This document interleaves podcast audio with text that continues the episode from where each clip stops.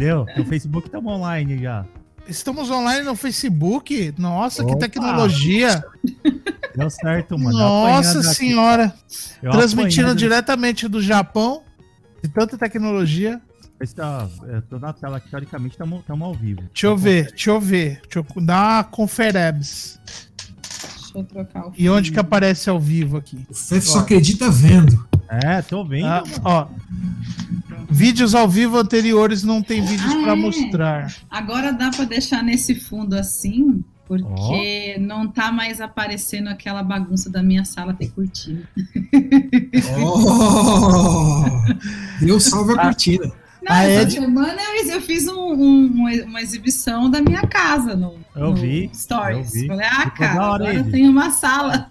Eu, Eu nunca tive sala. Até. E aí, deu certo, Pera? Tá tudo certo aí? Tá, tá aparecendo Não aí tô conseguindo achar. Ué, tá no, teoricamente na nossa página. Transmitir ao Deixa vivo eu ver. agora. Deixa eu entrar, deixa eu entrar com o meu perfil, porque apareceu aqui com do Guardiães, E aí? Corrimães, Eu nem lembro. Rio Negro e Solimões. Facebook.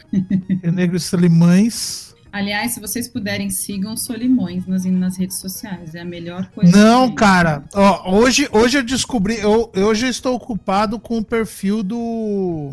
Perfil não, tem um grupo de Turma da Mônica Fora do Contexto, cara. Que coisa maravilhosa, cara.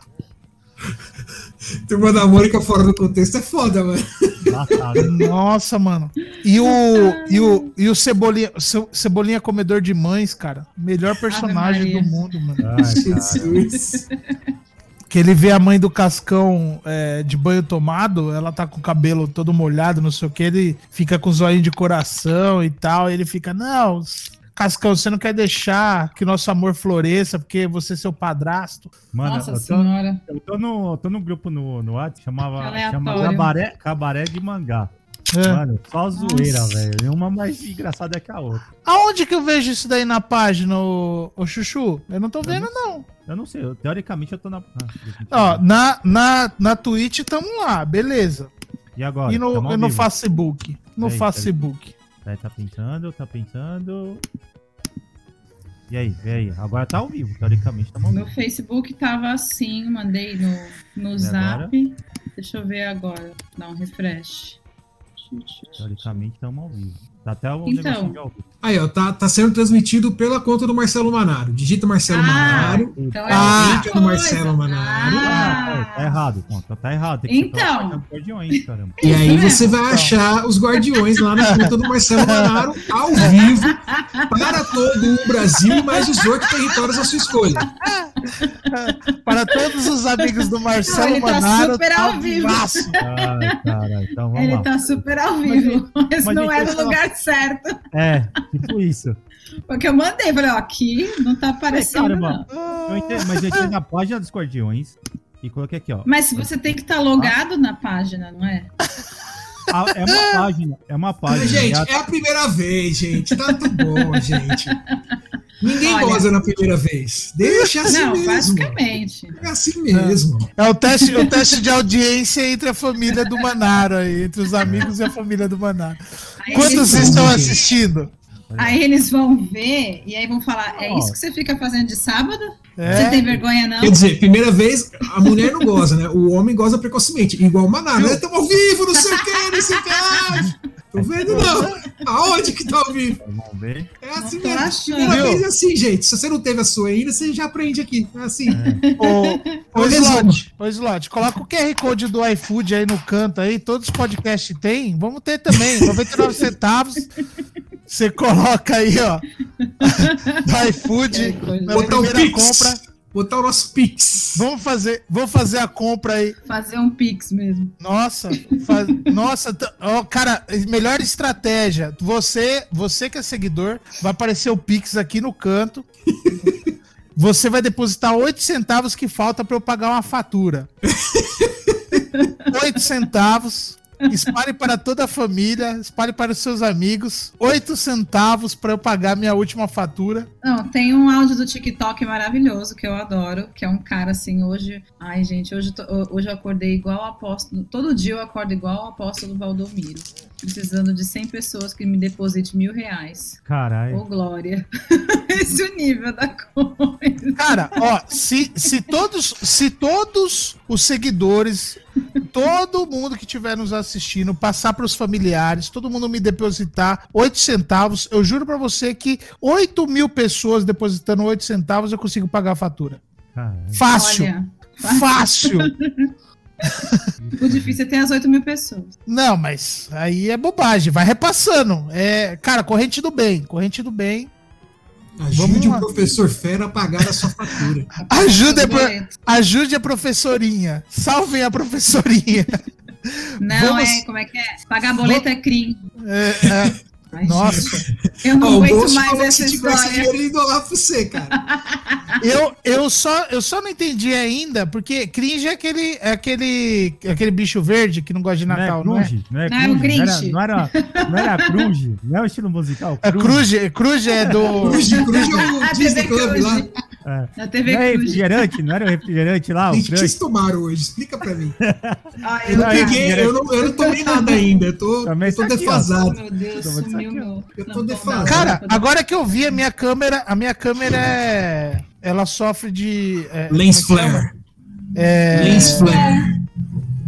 É. Não, como é que chama o, o diretor lá do Star, o Star Wars? Star Wars? Não, é o JJ. É JJ Abrams. Abramismo. Ah, Abramismo. JJ Abramismo, olha lá. Lens Flare. Começar? Vamos começar? Bora.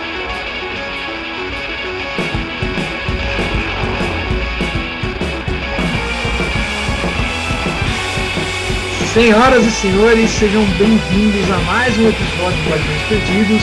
E aqui comigo, Fernando Carvalho. Estamos ao vivo. Aê, é nóis. A Ed. E, boa noite, stay great. E Marcelo Manaro. E aí, cães? Eu sou o Rafael Luque. E hoje a gente Senhoras e senhores, boa noite. Vamos começar mais um episódio de Guardiões Perdidos. Eu Ai, sou o Rafael Luque e aqui comigo hoje, meu querido amigo Fernando Carvalho. Aê, salve essa família! Marcelo Manaro. Aê, boa noite, galera, tudo bem? E Ed. E stay great. E já peço e desculpa hoje... porque hoje o negócio tá atacado, hein? e hoje nós vamos bater um papo sobre o remake de Final Fantasy VII. Na semana passada a gente conversou sobre o jogo original, né? Nessa semana nós vamos conversar aí sobre o remake, um dos jogos mais aguardados de todos os tempos, um dos mais controversos em alguns aspectos também, né? Vamos falar um pouco aí dessas, dessas questões e das nossas impressões a respeito do jogo e algumas especulações para o que nos aguarda no futuro.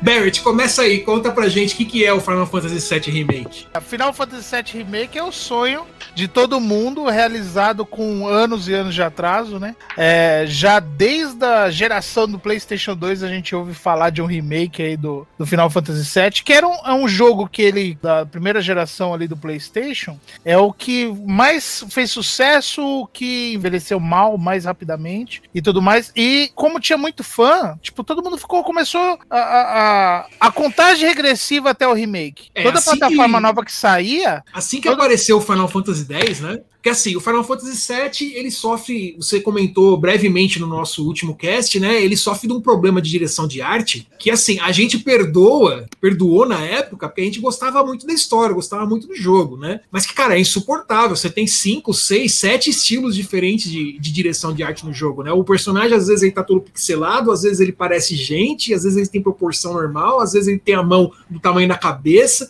né? Não, não tem uma uma homogeneidade ali da coisa. Se fosse ainda assim, metade é SD e a outra metade parece gente, beleza, mas não, tem de tudo quanto combinação que você puder imaginar. E, né? e, e se a gente Quando saiu o pensar... Final Fantasy VIII, a galera já, puta, como seria bom se tivesse Final Fantasy VII assim, né? A galera já ficou alucinada. Não, aí, quando é, saiu o 10 no PlayStation 2, que dá pra você ver fisionomia na cara da- do, do Sim. bonequinho, nossa, a galera foi loucura. Não, se você Mas- parar pra pensar, na geração PlayStation 1 ainda, com 8, você já vê um avanço né, no, no gráfico que ele traz pela primeira vez uma coisa com proporção real. Exato. né, na série Final Fantasy. No 9, ele volta no SD clássico, né, uma, uma- um retorno ao clássico, etc, que tipo assim, é bem estilizado, e você fala, meu, todo mundo durante esse período fala assim, imagina um Final Fantasy VII se fosse com os gráficos do 8.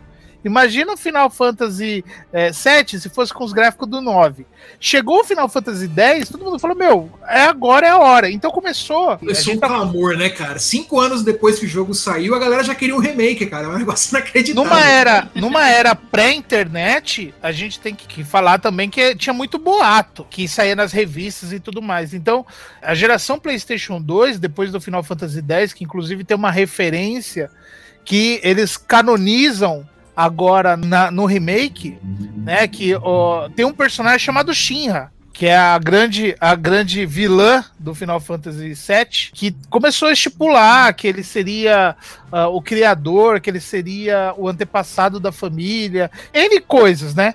E até a história dele no Final Fantasy X remete a essa ligação. Mas aí todo mundo falou: meu, vão lançar, vão lançar. Isso no, no PlayStation 2. E você comprava revista, revista de videogame na época. Meu, sempre aparecia um boato, porque o editorial da época era meia moda caralha, vamos falar a real. Não, revista de videogame era um, uma loucura. Era né, amadorismo, era amadorismo, cara. Não, tipo assim, o Na cara ele falava. O maior elogio que você pode fazer é chamar de amadorismo, cara. É o máximo que você pode falar. mano. Não, o cara, o cara colava no full lá com a gente lá, é, jogava um Fatal Fury com, com nós, né, por hora. Aí a gente falava, putz, seria foda se lançasse o Final Fantasy VII aí com. Que você joga com o Sephiroth no, no PlayStation 2. Semana seguinte tava aparecendo na revista. Square Enix anuncia que vai sair o Final Fantasy VII pela visão do Sephiroth. Aí você fala, puta merda. E era uma boataria. Então, ah, quando veio o PlayStation 3 e aí, na apresentação do PlayStation 3, veio a demo técnica que mostrava a apresentação, a, a parte inicial do Final Fantasy. Cara, todo mundo pirou, todo mundo falou: Meu, é agora, é agora, vai sair pra ontem. Foi no né? 3, né? Foi no 3. Foi no PlayStation 3, porque era a apresentação do videogame. Era, era mesmo. E eles fizeram uma demonstração técnica, né? Tinha, Só teve outras. capa- É, só pra mostrar a capacidade. É, pra mostrar a resolução.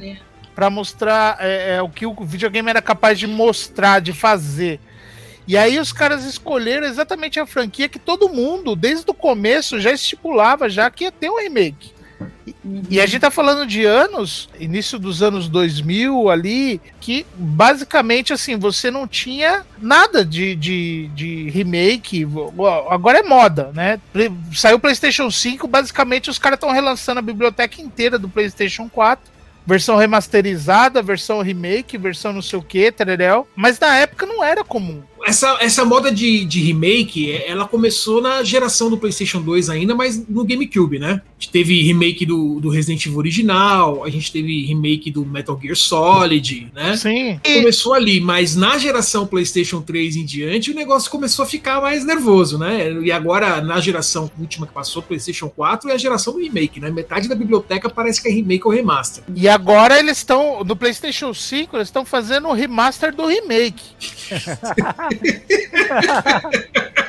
O pior é que é verdade. Ele- entendeu? Tipo assim, os caras estão fazendo o remaster do remake. Chegou num ponto absurdo de você, você comprar um jogo. Tudo bem que tá num momento de transição. Eles estão fazendo o quê? Eles estão fazendo, ó, compre seu jogo pra, pra geração atrás aí, pra, pra geração anterior, e você vai ganhar a edição pra geração presente, né? Então eles estão fazendo isso por enquanto. Mas só que eles já estão começando a fazer o quê? Você compra da geração atual, você migra para a geração presente, tá? Mas só que aí você ah, vai ganhar não sei o que. É o que tá acontecendo agora com o Final Fantasy Remake. Você vai ganhar não sei o que.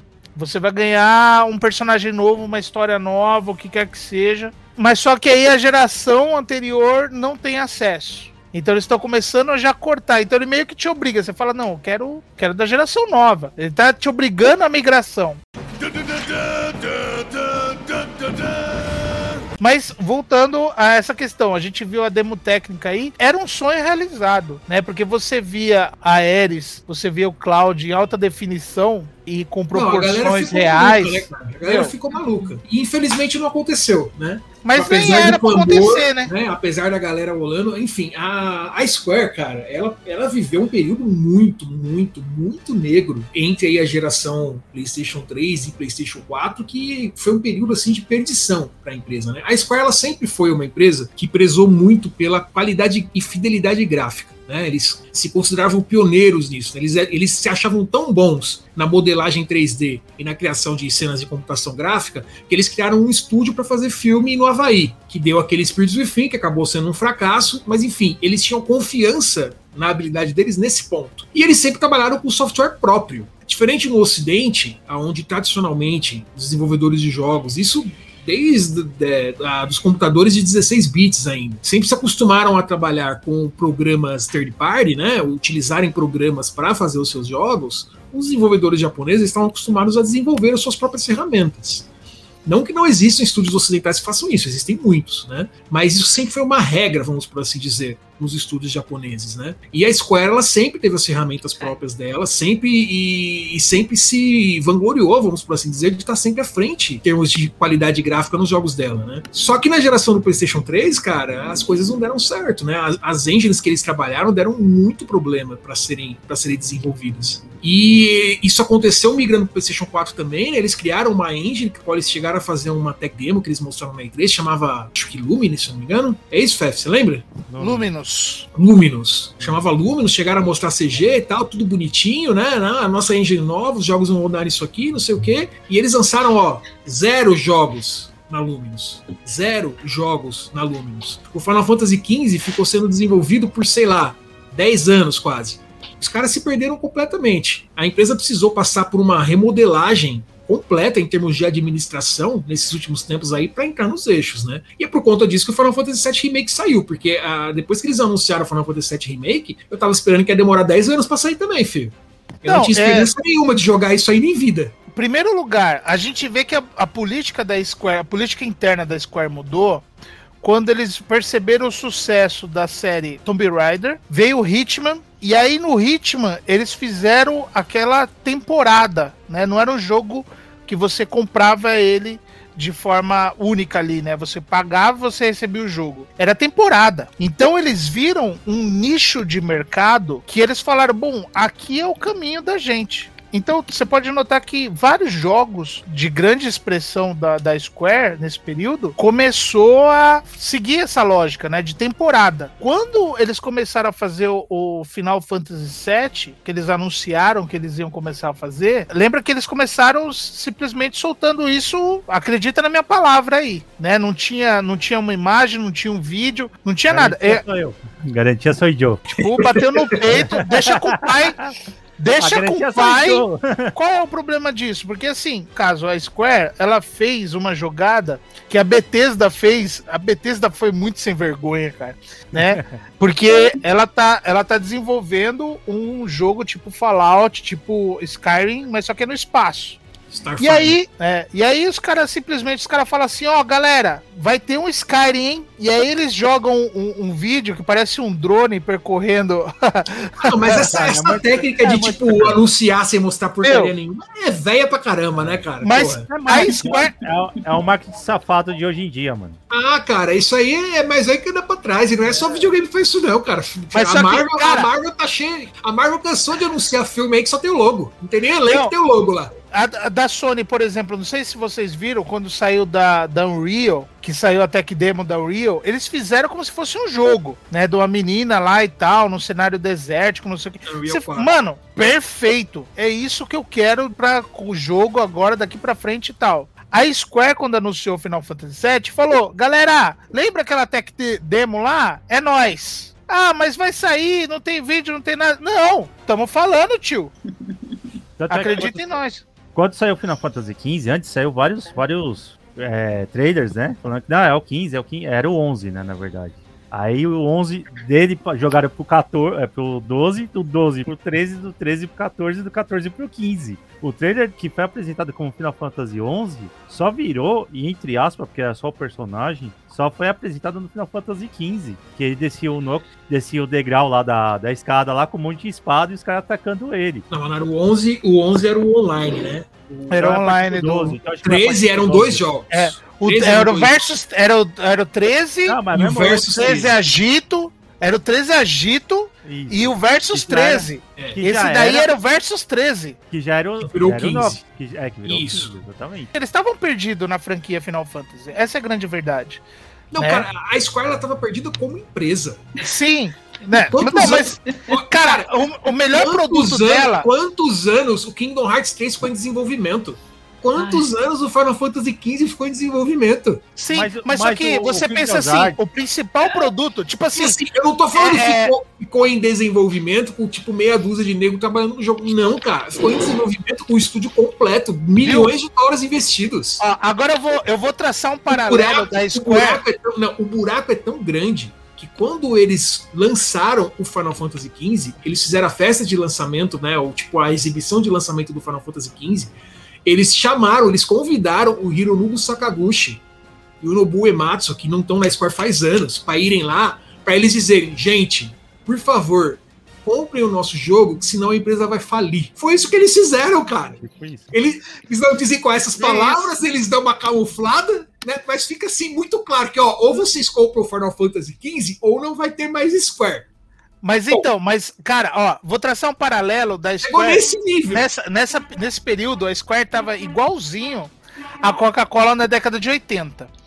A- Lembra quando teve a, a- é que foi a geração Pepsi? Não sei se vocês se lembram que foi, meu, era tipo, o garoto propaganda era Michael Jackson, Generation X, não sei o que, tá, tá, tá. E a Coca-Cola começou a se desesperar porque a Pepsi cresceu muito.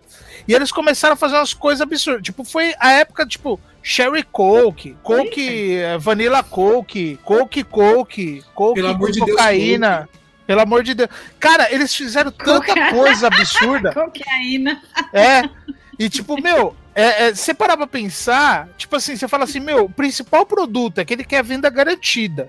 Aquele que você sabe que as pessoas consomem. Você vai mexer nele. Teve até a New Coke, que os caras mudaram a formulação. Meu, é absurdo. A mesma coisa aconteceu com a Square. Ela tava perdida enquanto empresa, mas só que ela falou o quê? Eu vou pegar meu principal produto, vou manter ele, porque eu garanto a venda, eu experimento, faço outras coisas em outro. Não, eu vou mexer no meu principal produto. Aquela, a fase do Final Fantasy 13, que isso foi 13, aí 13 2, é, 13 Lightning Returns, 13 Molejão, 13 não sei o que. Saiu. Eu joguei o primeiro Final Fantasy 13, não desgostei, mas só que assim, ele era uma experiência que você fala assim, meu, não avançou nada, não trouxe nada de novo.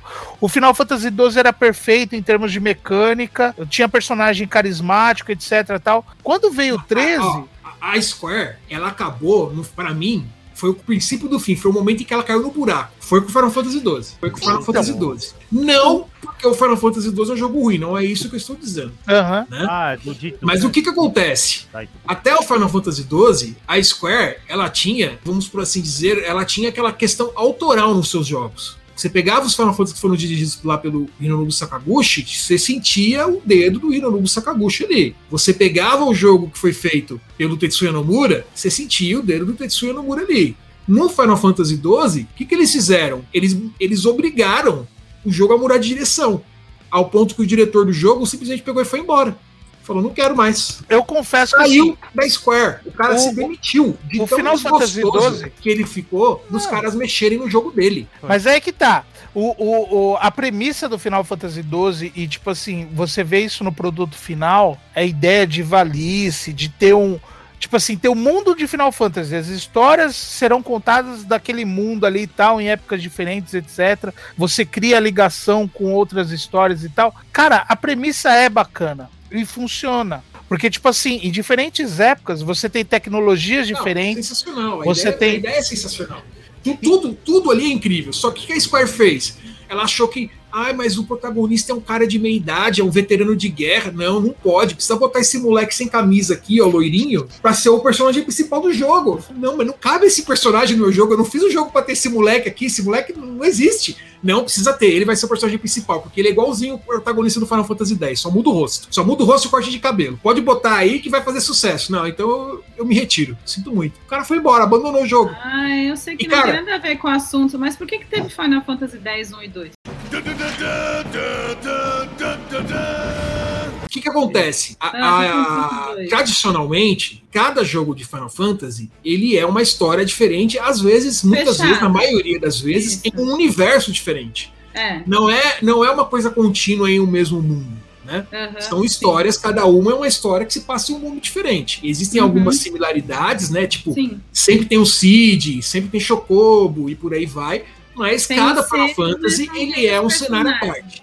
O Tem Final Fantasy né? isso. O Final Fantasy X 2, ele é uma sequência direta do Final Fantasy X. É, Por isso que ele é o 10 2. E aí ele, ele que inicia essa parte de ter sequências, né? Que era Isso. muito. Que era, era o ponto forte do Final Fantasy, era não ter sequência. Ele ser Uhum. fechado naquele, naquele jogo. É, porque eu lembro, porque foi, o que eu lembro é que o 2 ele focava nas meninas. É. Isso. É isso mesmo? Ah, então É, eu não tô 10, louca, 2, é. é. Eu, O 10, eu não joguei, né? É não porque, é porque os, metade do elenco masculino morreu no primeiro jogo, né? Isso, Ah. inclu- inclusive o principal. Desculpa o spoiler aí, mas na Não, verdade, Isso, não, isso é na verdade você indiferente. descobre que eles nunca existiram. É tipo Samurai X, final ou início.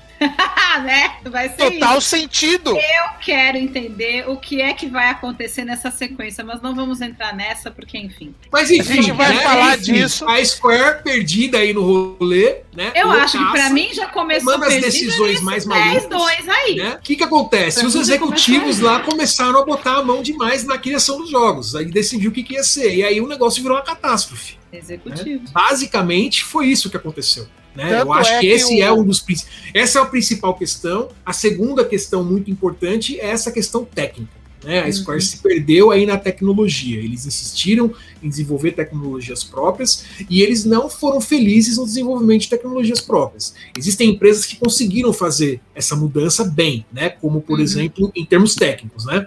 Como por exemplo a Konami. Né? A Konami desenvolveu uma engine para geração, para a última geração, a Fox Engine, que era um primor. Né? Infelizmente, administrativamente, a empresa enlouqueceu, decidiu que só ia fazer jogo para celular e patinco e começou a, a, a chincalhar os seus funcionários ao ponto de que todo mundo foi embora.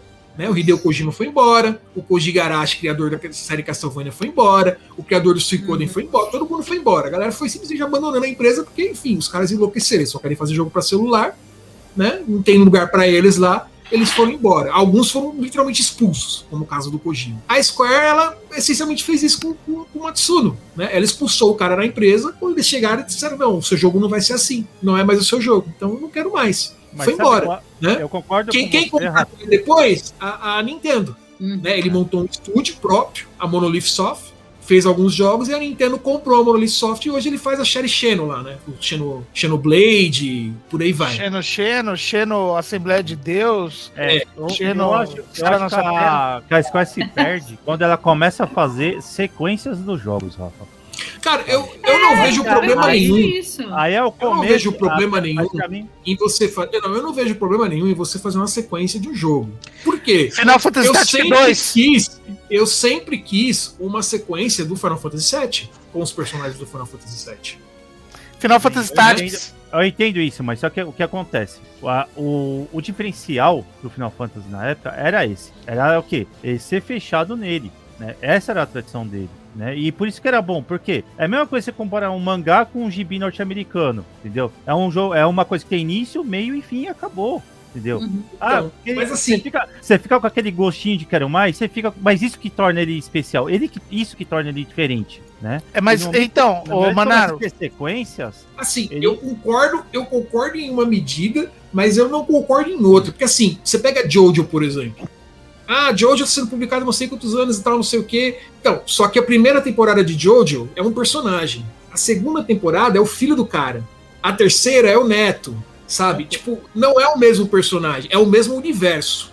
E existem temas que vão ali sendo produzidos e vão, e vão sendo transmitidos, mas não são necessariamente os mesmos personagens. Então, assim, quando eu digo que eu queria uma sequência, tipo, eu não quero mais o mesmo Final Fantasy.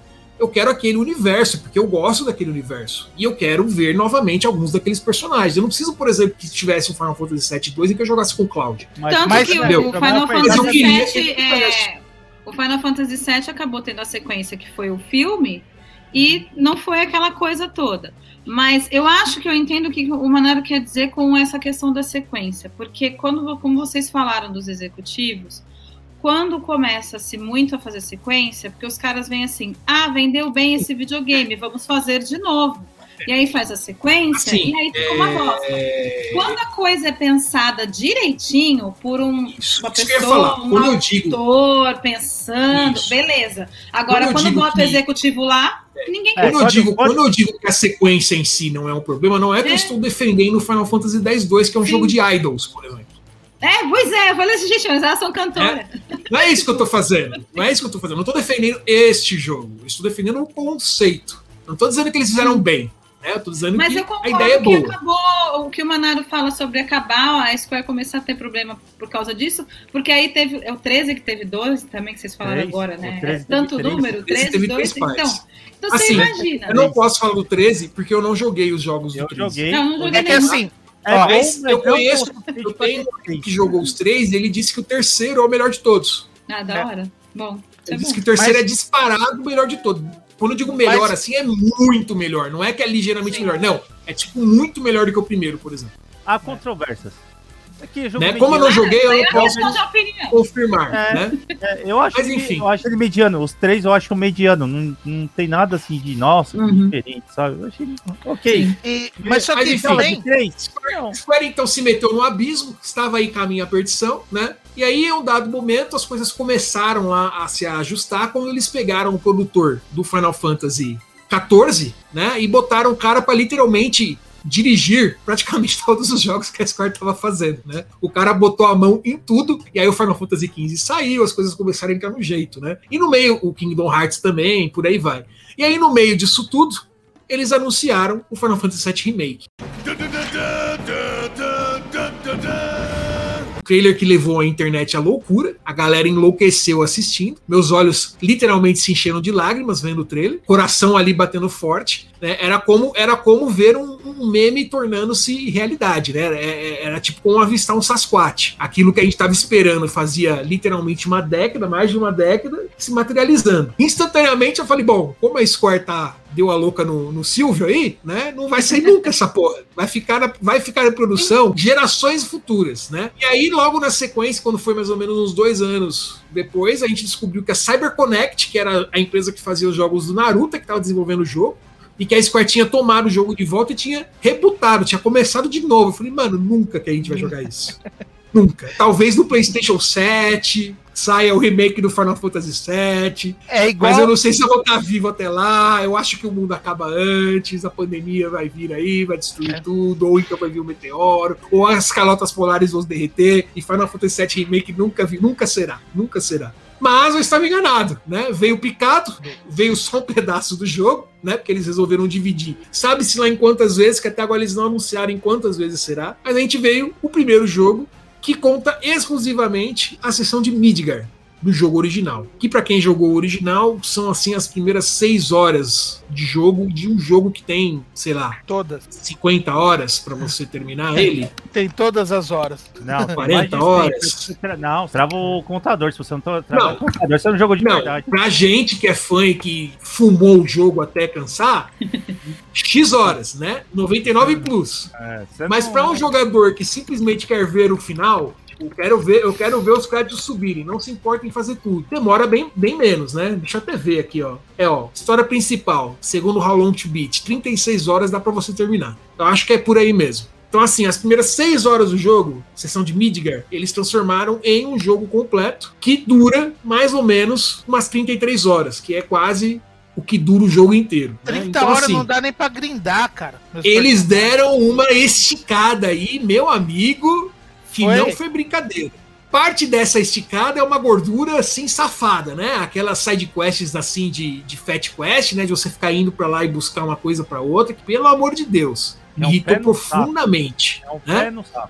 Porém, porém, se a gente tirar essa gordura ali e ver o que eles fizeram com o restante, eu confesso que eu fiquei feliz, assim, fiquei positivamente impressionado. Principalmente porque eles desenvolveram muitos personagens que no jogo original era uma nota de rodapé. É. Apareciam ali, faziam uns cameos aqui e ali, você convertia uma dúzia ali de interações e só, né? Principalmente ali a Jessie, o, a, o Biggs e o Ed, né? Que eram personagens assim bem passageiros no jogo original e que aqui eles tomaram é, uma dimensão, tiveram personalidade, um backstory, você pode interagir mais com eles, você pode conhecer eles, né? E desenvolver aí um, um certo afeto. É, spoilers, tá, gente? Vai ter spoiler, acho que já estava meio implícito, mas enfim. Então, quando eles eventualmente morrem, né, que é uma coisa que já que acontece no primeiro jogo, no primeiro jogo você fica, puta, morreu, né? Mas assim, você mal conhecia os caras, né? Aqui você teve aquela, aquela possibilidade de rolar um desenvolvimento emocional, né? De, de, de, rolar um apego, né? O que faz com que a morte tenha um peso maior, mesmo você sabendo que ela vai acontecer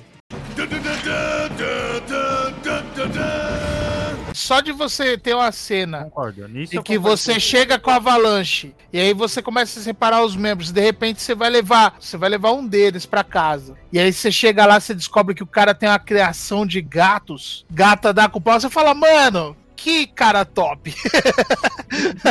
e é tipo, é tipo foda-se no jogo original, né? E uma coisa que assim, eu achei bastante interessante que nenhum personagem, nenhum a gente vai falar dos pontos fortes e dos pontos fracos. Mas assim, nessa parte de personagem, cara, nenhum que aparece no jogo e que tá lá, ele não aparece no original. Simplesmente, por exemplo, tem um personagem lá que ele, uh, dessas missões aí, que é o, o, rapazinho ruivo lá, que sempre ele aparece, se mete em confusão e tal, lá do Slums. Esse maluco, ele tá no jogo original, ele não tem importância nenhuma, ele, ele inclusive, ele aparece de, de background, assim, quando você tá andando no Slums, quando você entra no, no sétimo céu, Gold Saucer ele aparece também. Então, tipo assim, ele tá lá, mas só que e aí, agora, o que, que eles fazem? Pô, é, a gente precisa de um personagem aqui. Simplesmente, já tem esse personagem aqui, ele aparece em todos esses lugares, em todas essas cenas. É esse mesmo, vambora. É esse. E eles justificam por que, que ele tá ali. Então você, você ganha muito em termos de história, você ganha muito em termos de importância dos personagens,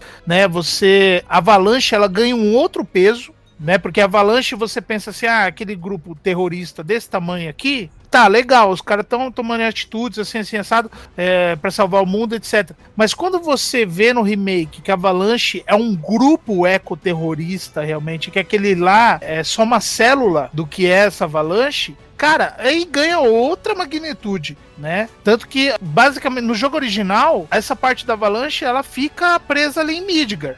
Depois você sai, o problema é outro, foda-se. Agora não, agora você tem um porquê do, do Barrett, dos outros, ter uma importância maior e ter contatos em outras cidades, etc porque simplesmente é, é, um grupo que tem atuação mundial. Então, esse ganho de importância é muito legal pra história, né, cara? Não, Você acho... pega, por exemplo, a Jessie, a Jessie, eu não, eu não preciso nem falar, eu sou time Ares do começo ao fim. Gosto muito da Tifa, gosto, mas eu sou time Ares. Mas nesse, no remake eu, eu fiquei, eu cara... Eu sou Tifa desde criancinha. Não, é, mas agora, nesse novo, nesse novo, eu fiquei, eu fiquei assim, putz, essa Jessie seria bacana, hein? eu ia. Não, a Jess, ela, ela dá umas chegadas no Cloud, cara. Você Falei, foi na casa dela quando ela te convidou? Nossa, cara. Meu, ela dá uma chegada na chincha no Cloud assim, falei, bonitão, tal. Você fala, cara, ela é muito mais legal, tem personalidade agora. Não é simplesmente uma personagem que aparece ali, um bloquinho de, de polígonos que aparece ali, né, cara? Eu acho interessante que, assim, eles pegaram um pouco de personalidade que existia no personagem no jogo original, né?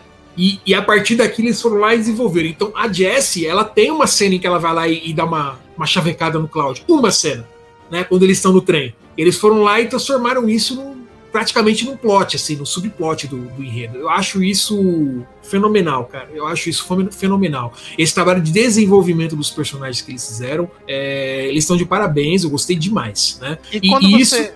Não, que eu ia falar que quando uh, esse enriquecimento é tão, tão interessante que ganha a importância, traz a personagem, a importância dele para a história, você passa a se importar ao ponto de que simplesmente você vai na casa dos pais da Jessie e aí eles contam uma história e tal. Tem a questão do pai, né, que trabalhou na Shinra, tá debilitado, tá com a saúde debilitada. É, tem uma, tem uma historinha né, que ela tentou, que ela tentou ser atriz e tal, não deu certo, etc, e que ela iria participar de uma peça em Gold Saucer, não sei o que, tá, tá, tá, que é um minigame que tem no, no original, né? Que você participa de uma peça em Gold Saucer, você coloca, acho que, ou a Tifa ou a Yuffie para ser é, é, a princesa da história da peça, é, e aí na, nessa parte ele referencia a peça e que, o que a, O que a eu não Jessie gostei seria a um pouco é deles não terem tornado esses personagens como personagens jogáveis.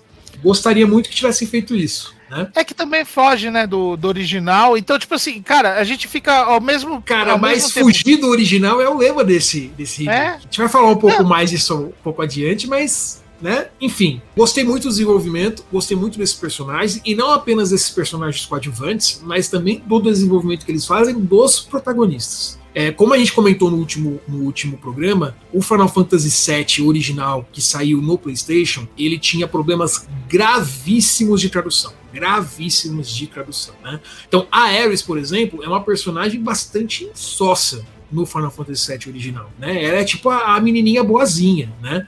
Sendo que se você pegar a versão em japonês, e aí se quem tiver o inglês fluente, eu recomendo muito a série de vídeos que o Tim Roger fez, onde ele retraduziu o Final Fantasy VII enquanto jogava, né, ao vivo, na época que ele trabalhava pro Kotaku, é, você percebe que ela já tem essa característica assim de, de, de ser uma, uma garota que gosta de, de tirar com sarro com o Cloud, né, de ter um, um senso de humor assim muito mais refinado, né, de ser assim, né, muito esperta, muito ligeira nas coisas, nas coisas que ela disse, né? Você já tinha isso no Final Fantasy VII japonês original, isso não veio para tradução do Final Fantasy VII que a gente teve aqui. E agora no remake, eles aprofundaram em muito isso. Então, se eu no original eu achei que a Ares era uma personagem muito insossa, nesse aqui eu fiquei apaixonado por ela. A Ares é incrível, cara. Ela é uma personagem apaixonante. Ela é muito ligeira, ela é muito esperta. Enquanto o Cloud tá pensando numa coisa, ela tá três, quatro, cinco passos à frente dele. Né? Ela faz ele lançar na palma da mão dela, assim, de uma forma que você não se cansa de dar risada. Ela é uma personagem incrível, incrível, incrível, incrível. Gosto demais dela nesse, nesse remake. Não apenas ela, mas como a Tifa também, né? Tem uma. Mas a Tifa eu acho que eu não sei se a tradução foi melhor feita em relação a Tifa do que em relação a Ares, e talvez isso é, é, isso dê a nossa impressão, né? Mas assim, a Tifa ela parece meio que uma constante, assim, ela parece meio, meio que ser a evolução realmente daquela personagem que ela já é no Final Fantasy VII original. Não é a impressão que dá quando a gente vê a Ares, né? Mas eu acho que talvez seja muito um problema da tradução, como eu disse, né? Talvez é, se a gente tivesse tido uma tradução melhor em relação à personagem da Ares, isso fosse, isso tivesse mais mais balanceado, né? E muito, muito, muito do que é feito né, nesse remake, cara, ele se liga perfeitamente com o Chris Score, né, cara? Porque o Chris Score ele trouxe muita coisa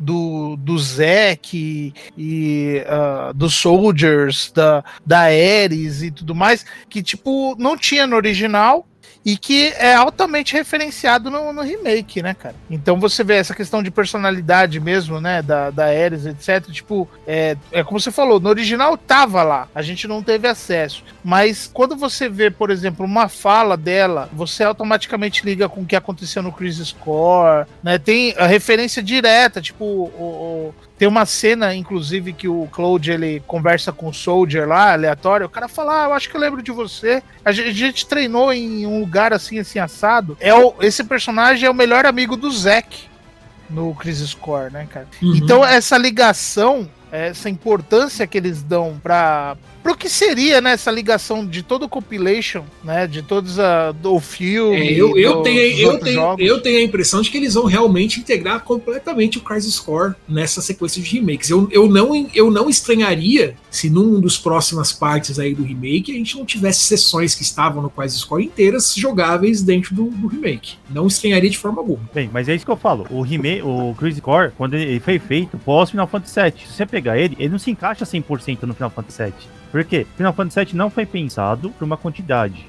Ele não foi pensado dessa forma. Quando você faz uma É. coisa. É, é igual Star Wars, né, cara? Vira, vira, vira uma coxa de retalhos ali e você tem que né, usar um pouco o coração pra você aceitar, né? Exatamente, é o que estão fazendo. Estão meio que fazendo um reboot, né? Aí sim, um soft reboot. Por quê? Pra encaixar tudo que foi feito pós Final Fantasy VII. E reescrever o 7. É, vamos lá, Manaro. Você é o cara da mesa aqui que já deixou claro várias vezes pra gente que você não gostou do Final Não Fantasy gostei. VII. Não gostou, queria Não o gostei, dinheiro do não. ingresso de volta, Queria mesmo. não queria compensou.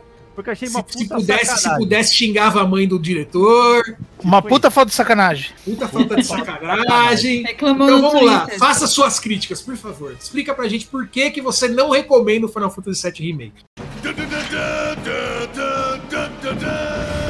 Primeiro por causa dessas missões de vai e volta que eu acho ridículo. Acho, mano, uma ou outra você até entende, mas, meu, uma penca de missão assim, eu acho, meu, perda de tempo. Complicado, né, cara? Principalmente depois que a gente jogou Witcher, né? Quem jogou Witcher, fica difícil de engolir esse tipo de missão, né, cara? Dá, mano, não dá, mas eu, foi o que eu falei. O Witcher eu acho que é o terceiro melhor jogo que eu já tive, cara. Eu já joguei, segundo, de RPG. É, Cara. o Witcher e o Horizon, eu acho que eles são dois jogos que eles mostram o quão importante é você pagar o escritor, cara. Exatamente. Você Precisa pode uma pagar o escritor, Você cara. pode ter uma missão que fazer, menos meu. importante, você pode ter uma missão menos importante, mas com, com uma coerência, sabe? Com uma história bacana. E a gente simplesmente você ir pegar um negócio e levar. Porra. Tem que pagar o escritor, cara. Fazer Fat Quest não dá. Tem que Não, ter um escritor ali pra escrever uma, uma quest que, que te deixa ali investido, Empolgado. né, cara? Sim, Que te eu- deixa não, investido. o The Witcher, eu parei de fazer missão principal só pra fazer secundária. Só pra fazer história secundária, cara. Eu É uma melhor que a outra, né? Meu, parei de fazer história principal só pra. Não, fazer as secundárias todas, depois eu vou lá fazer a principal, né? Porque você vai degustando o jogo. Isso é, pra mim é degustar, né? Que não, tinha, não teve no Final Fantasy VII, né? Segunda coisa, mano, você não poder colocar o Red 13 lá no seu, na sua equipe, cara. Que pra mim é um personagem que eu mais gosto. Porra, você não colocar ele lá na equipe, eu achei uma puta falta de sacanagem. É que o original, ele, ele, ele realmente ele aparece bem no final dessa sequência de Midgar, né, cara? Eu não lembro, eu acho, eu não lembro se você já coloca, eu acho que você já coloca ele ali na batalha final. Já. Então, assim, é, eles não programaram, né? Deixaram pro próximo, né? Aí, Foi uma- agora, aí a gente, gente- meu, é um jogo caro, vamos ser sinceros, é 259 reais. Pra você ter um jogo incompleto, desculpa, é muita falta de sacanagem. E aí vão picotar o jogo, sabe-se lá Deus em quantas partes, né? Nem todas vai sair pra Play 4, isso já, meu, é claro. Isso é uma puta falta de sacanagem. Não é o jogo, o jogo em si tem algumas falhas bem pequenas, assim, essa da SideQuest ser uma porcaria, é uma falha pequena pelo, pelo conjunto da obra. Mas, meu, É, não são todas as sidequests são ruins, tem algumas que são legais, né? é, mas, Mas a tem várias ali que você fala, meu, Mas não, né? Picotar o jogo, picotar o jogo, do jeito que estão picotando, cara, é uma puta falta de sacanagem. E nem todo sair vai sair pro Play 4. Isso é, é desrespeitar o, o fã mesmo. O fã ou o novo fã que tá, tá chegando. Você vai pagar 259 reais pra ter um jogo incompleto? Meu, culpa. Eu não recomendo por causa disso. Tá? Pode me criticar, fiquem à vontade pra me Não, é a sua opinião. Eu, eu acho que existe mérito no que você está dizendo, né? Você pega, por exemplo, o, o The Witcher, é o mesmo preço do Final Fantasy VII, e você tem muito, muito, muito mais conteúdo. Não, muito e o mundo conteúdo, aberto, né? O mundo né? aberto. E o mundo aberto, né? Você tem muito mais conteúdo. Então, assim, eu não, eu não acho que você está errado na sua crítica, né? É isso que eu, Eu acho que é uma crítica perfeitamente válida. Por isso que eu Em, em contrapartida, entre jogar o Final Fantasy agora ou esperar o PlayStation 7 para sair o Final Fantasy, eu preferi pagar para jogar agora. Olha, de tanto que eu queria jogar o remake. Eu entendeu? também queria jogar o remake, mas se eu soubesse que ia acabar em Midgard, eu não teria comprado. Ah, mas eles anunciaram isso antes, né, Manaro? Não soube Não, porque não quis vi. também, né? Pera lá, né? Eu não vi, não. Todo Eu mundo sabia disso, né? eu Todo mundo avisou. Foi uma controvérsia, todo mundo criticando, todo mundo sabia Eu disso nem daí. crítica, porque assim, eu, eu não achei que eles iam ter essa coragem. Eu falei, porra, mano. Aí Ah, isso lá- aí todo mundo sabia. Você foi desavisado pra festa. Acho que sim. Mas eu entendo, mas eu entendo. É uma crítica também. Tá dizendo lá na capa que é Final Fantasy VII Remake. Vai dizer que é Final Fantasy VII Remake Parte 1. Né? O consumidor desavisado que jogou em 1998 o Final Fantasy VII. Agora, pô, saiu novo, vou, vou jogar. Realmente vai. vai. Aí a gente volta pra uma das teorias de um dos nossos primeiros podcasts. Não sei se vocês vão se lembrar.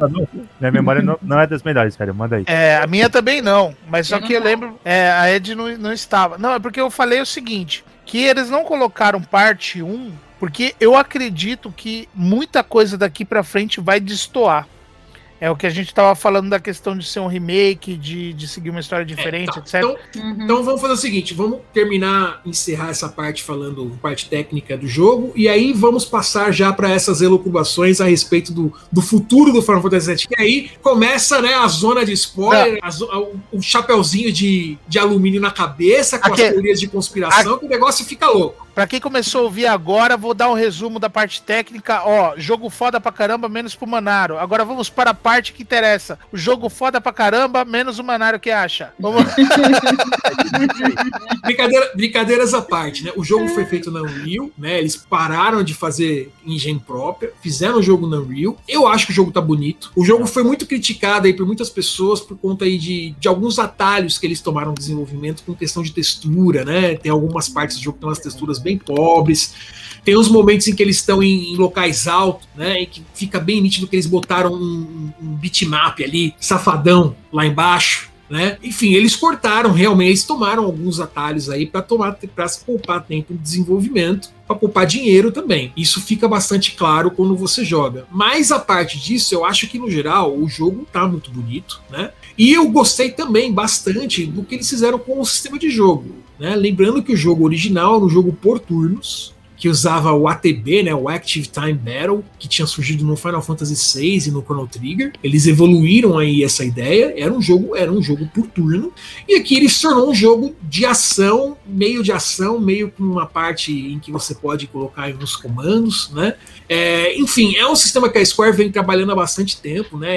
É, você vê ali elementos disso no Kingdom Hearts, no próprio Crisis Core. É, um- é um sistema que vem evoluindo ao longo do tempo e eu gostei bastante. Eu acho que é a evolução natural, né? Se você É. pegar o que era em turno, e aí você pega depois no Final Fantasy VII, aquela coisa assim. A gente tem os jobs, a gente tem que teve no, do 4, do 5, a gente tem os jobs, mas a gente não vai deixar isso claro. Mas só que, ó, eu acho que magia qualquer personagem poderia pegar. Como que a gente vai fazer? Aí surgiu a matéria. Aí depois vieram os Junctions, né, cara? Tipo, ah, qualquer um pode usar magia, mas da onde que eu vou tirar essa magia? Você rouba dos outros. Aí depois vem a questão dos upgrades, né, cara, que não ficava explícito. Você nos jobs você tem aquela coisa da profissão.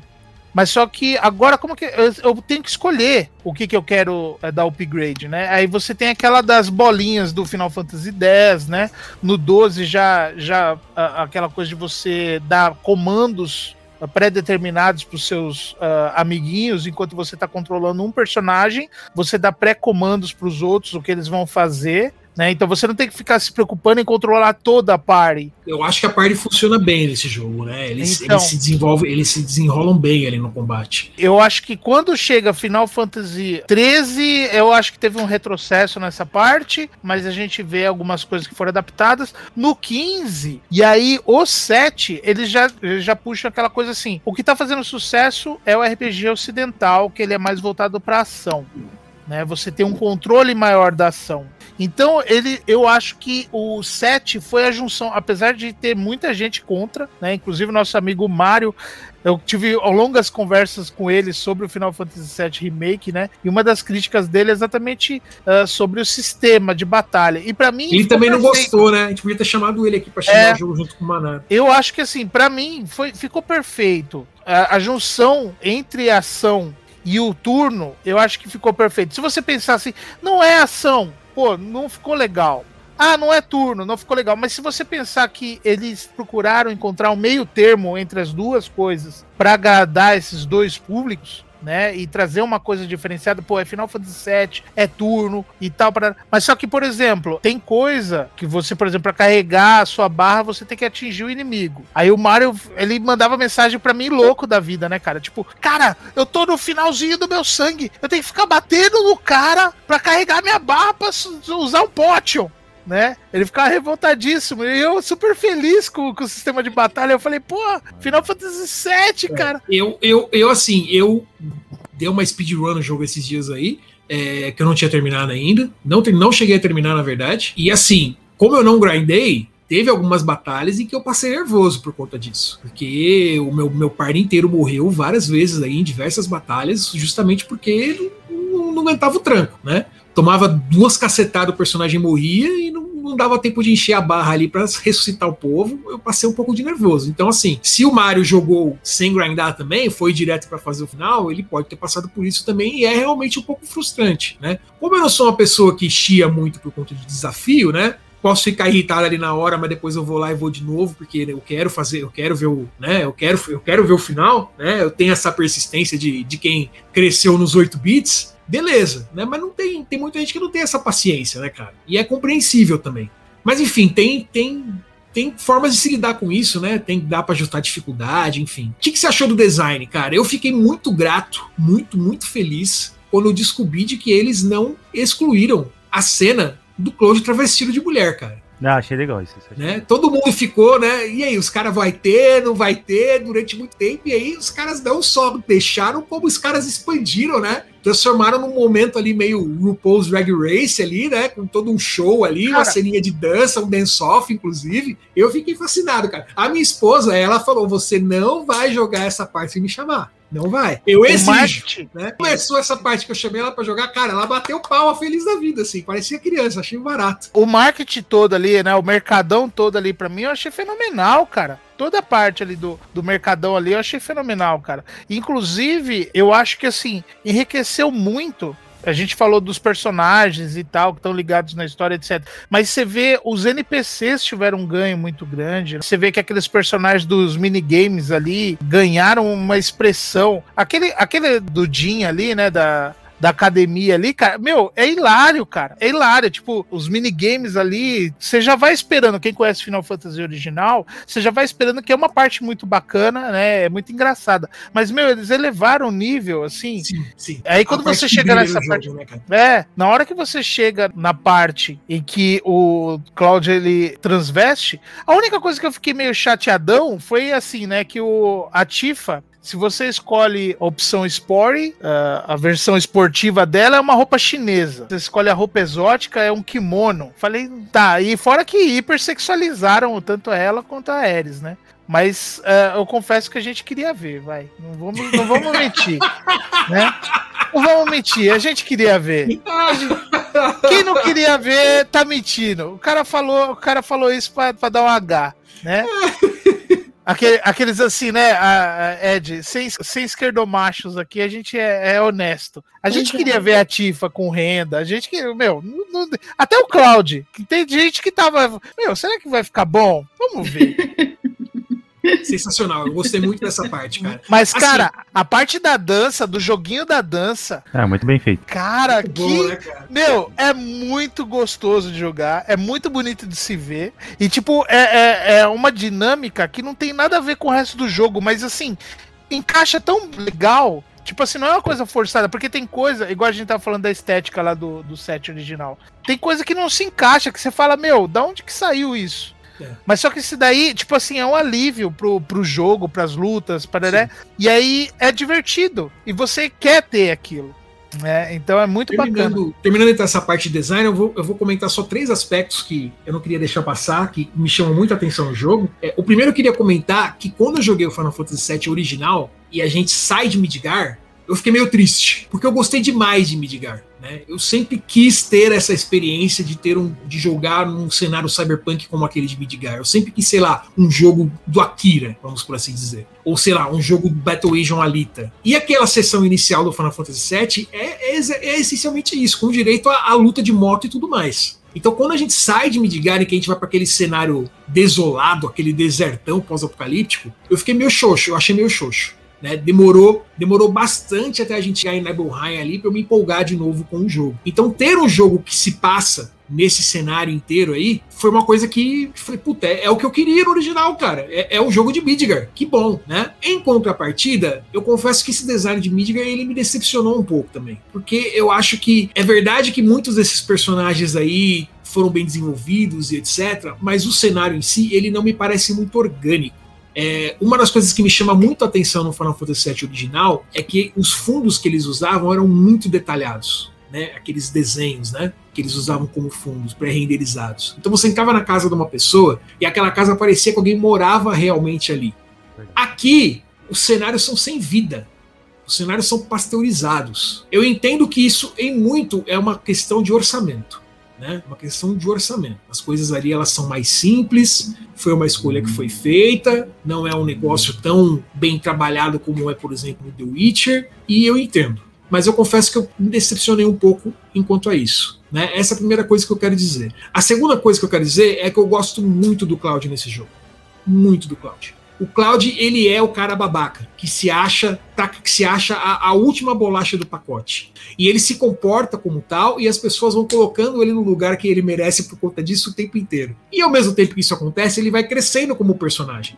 Né? Ele vai desenvolvendo relacionamento com as pessoas apesar daquela postura fria dele, né, ele vai pouco a pouco desenvolvendo emoções e um relacionamento com essas pessoas. Eu imagino que isso vai ficar mais claro depois. O Cláudio ele não é um babaca simplesmente por ser um babaca, existem razões para isso, né? O cara sofreu um experimento, foi envenenado com energia maco, é, as emoções dele ele praticamente não tem acesso, ele é meio psicopata nesse sentido, né? Um meio sociopata, não tem acesso às emoções dele, e isso vai mudando aos poucos ao longo do jogo. Então existe um porquê para isso. Mas nesse jogo eles, eles desenvolveram muito bem essa questão.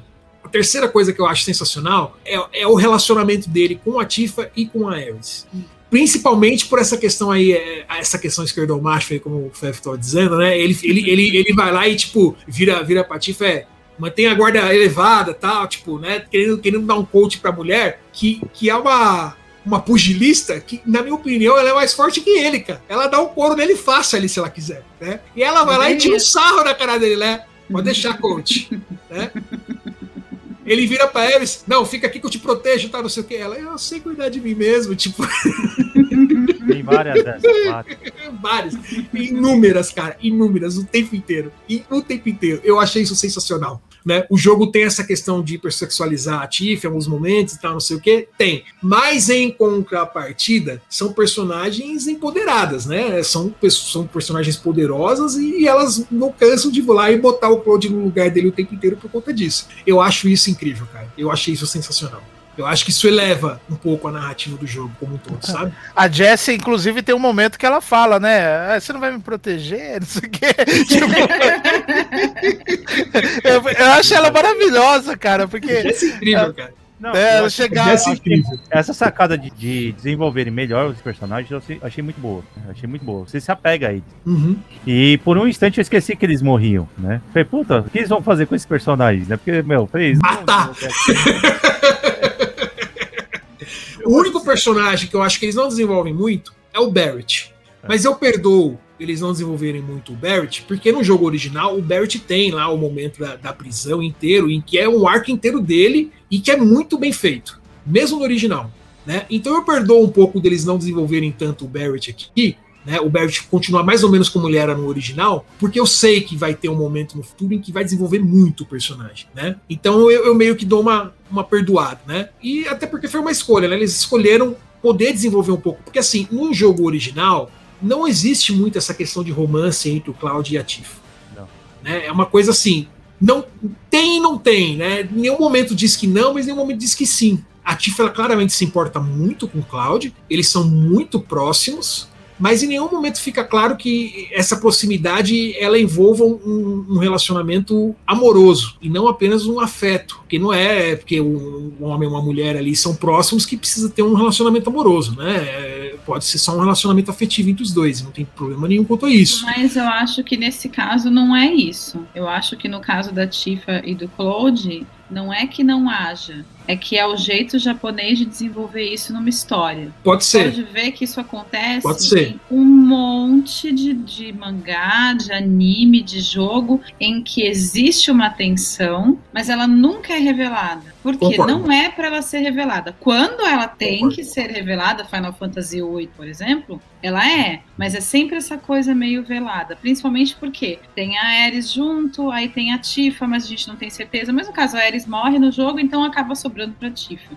Mas é muito mais para mim, pelo menos eu entendo nesse caso, que é muito mais esse jeito japonês. Pode ser. A mulher, ela espera que ele faça alguma coisa. Pode é, ser. Mesmo que ele não faça exatamente, porque tem, tem um, o desenho do, do Naruto que saiu logo depois que o mangá acabou, que era a história de como que ele e a Hinata ficam juntos. Quando hum, saiu no cinema do Brasil, a reclamação foi: o desenho é lento.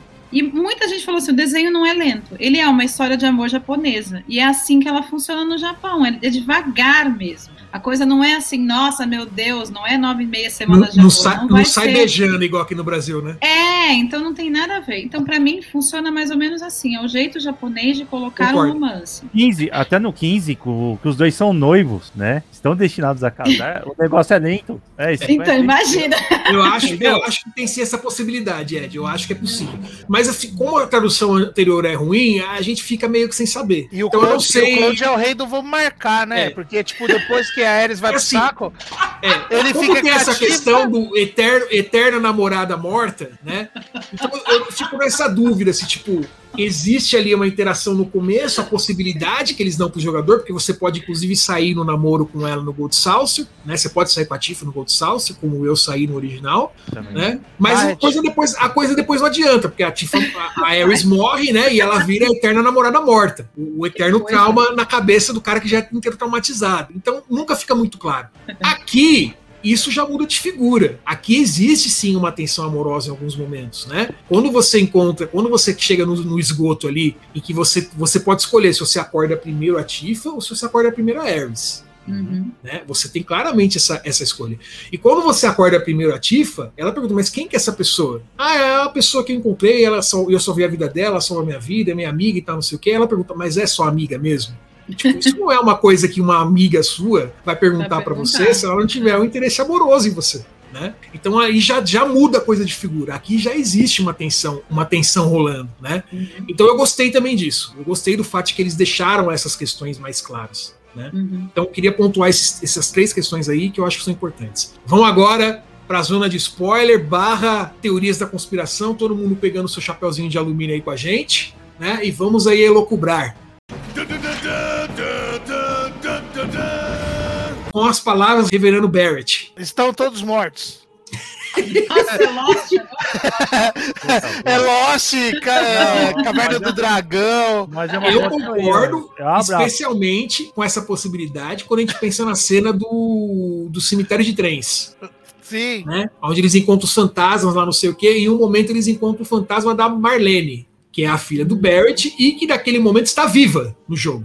Você inclusive encontra com ela depois. Então, como é que você encontra o fantasma na pessoa viva? Mas projeção essa- astral. É da Marlene? Não é da Marlene. Da Marlene. Joguei hoje, inclusive. Não pode nem falar que eu tô errado. Tenho certeza absoluta do que eu tô dizendo. Tem essa teoria, tem a teoria de que, que eu ia citar, né? Que o remake do, do nome só entra no primeiro porque não seria parte 2, né? Remake parte 2, etc. Até porque é estranho, né? Mas é porque, tipo, ela vai, segue a história igual a original até essa parte do final. Bom, e aí tem uma quebra, né? Tanto que eles passam lá ah, pelo portal e tal, não sei o quê. Tipo, seria uma outra timeline. Que aí volta, aí seria uma timeline em que há a teoria de que o Sephiroth ele teria acesso à informação do que aconteceu no Final Fantasy original. Ou seja, tipo assim, ele tem informação do que aconteceria no futuro. Ou pode ser uma só- versão dele não do só futuro. Não só o Sephiroth. E a Ares. claramente também tem. A Ares claramente também tem. E em alguns momentos, você percebe que o Cloud também tem. Embora ele não esteja ciente disso. Isso que eu ia falar, ele não tem consciência. Embora ele não esteja ciente disso, né? Mas- E tem um momento, que tem um momento ali em que ele encontra com a Ares, né? Que a- em que ele vai se despedir da Ares. E ele tem ali um, aquele chiadinho, né? Tipo de. Tem alguma coisa rolando na minha cabeça aqui, uma interferência, e ele começa a chorar. Uhum, E ele começa a chorar, rola uma lágrima ali e ele não sabe por quê. uhum. Né? Por quê? Porque ele tá vendo, ele tá se despedindo da mulher que ele viu que morreu nos braços dele outra vez. Uhum. E, e é por isso, né, que aparecia, aparece essa figura dos, dos dementadores, né? é igualzinho, aparece voando ali. Eu acho que assim, pensando em termos práticos, é um, um jogo feito para pegar o fã. Mas só que é um produto, ele tem que ser vendável para a galera nova. Então, como que eu vou ao mesmo tempo tornar o produto interessante para quem é fã do original e para quem tá chegando agora? A gente tá vivendo um momento que a cultura pop, de certa forma, você pode ver que ela tem momentos em que ela pega um tema e desgasta aquele tema ao máximo, né? Coincidência ou não. É, foi assim com, com zumbi, é, foi assim com Kaiju, foi assim com. Sempre eles pegam um tema, né? Você pega Hollywood, às vezes, ah, é só em Hollywood. Não, você pega. Isso é de forma mundial, né? Eles pegam em desgaste. Ah, Putz, tem o Walking Dead, tem o Vikings, zumbi né? coreano, Vikings. tem não sei o que, Vikings, né? Todo mundo queria ter uma, uma série medieval de fantasia na época do Game of Thrones, né, cara? Tipo, sai uma a, gente, a gente tá vivendo um momento no Japão em especial muito forte de loop temporal, né? Então, Steins no geral, no geral, Zero. no geral. A gente tem isso E- muito forte na, na mídia japonesa já tem alguns anos, né? Sim. É, e eu tava conversando isso com a minha esposa, com a Cintia hoje, né? A questão de ser o remake não é um remake apenas de, tipo, de, ser, de refazer o filme original, o jogo original, no caso, né? Mas é um remake, tipo, de, de reviver aquilo, né? Ó, Eu acho vou- realmente que a- os fatos que tem no Final Fantasy VII, eles aconteceram e eles, e eles estão revivendo aquilo. Agora eu não sei se eles estão num loop temporal, por exemplo. Eu não sei como eles vão explicar isso, né? Eu desconfio que eles estejam num loop temporal, né? No momento em que o Sephiroth vai lá, ou depois que o Sector 7 é destruído, bota a mão no ombro dele e fala: "Você ainda não tá pronto, você ainda não vai conseguir dessa vez. Uhum. Você, vai- você precisa sofrer mais pra você conseguir, você conseguir superar isso." Filha da puta, né? Eu falo, mano, é o melhor vilão, mano. ele dá a entender que tipo, eles estão revivendo aquilo novamente, mas há também a possibilidade que esteja revivendo mais de uma vez. Por conta da forma como a frase é construída. Ele tem uma grande ambiguidade nisso daí. Eu acho muito interessante porque você tem o tempo inteiro aqueles dementadores, né, aqueles espectros, que impedem que a coisa aconteça de uma forma diferente que aconteceu no jogo original, em momentos em que claramente deveria acontecer diferente. Como, por exemplo, quando o Sector 7 é destruído. Né? Eles venceram a batalha, não tinha como o Rude lá destruir o negócio. Ele consegue destruir porque os dementadores vão lá e impedem que eles interfiram para fazer com que a história se repita novamente. Então, a minha grande pergunta na realidade é: a gente está numa situação em que o tempo, a linha temporal não pode ser mudada, ela sempre vai acontecer da mesma forma, e esses dementadores aí eles estão tipo, corrigindo a linha temporal, ou a linha temporal ela pode ser alterada? E se ela pode ser alterada, como que essa história ela vai progredir? Essa história ela vai ter ramificações, ou seja, você vai poder mudar a coisa mais de uma vez, você vai poder fazer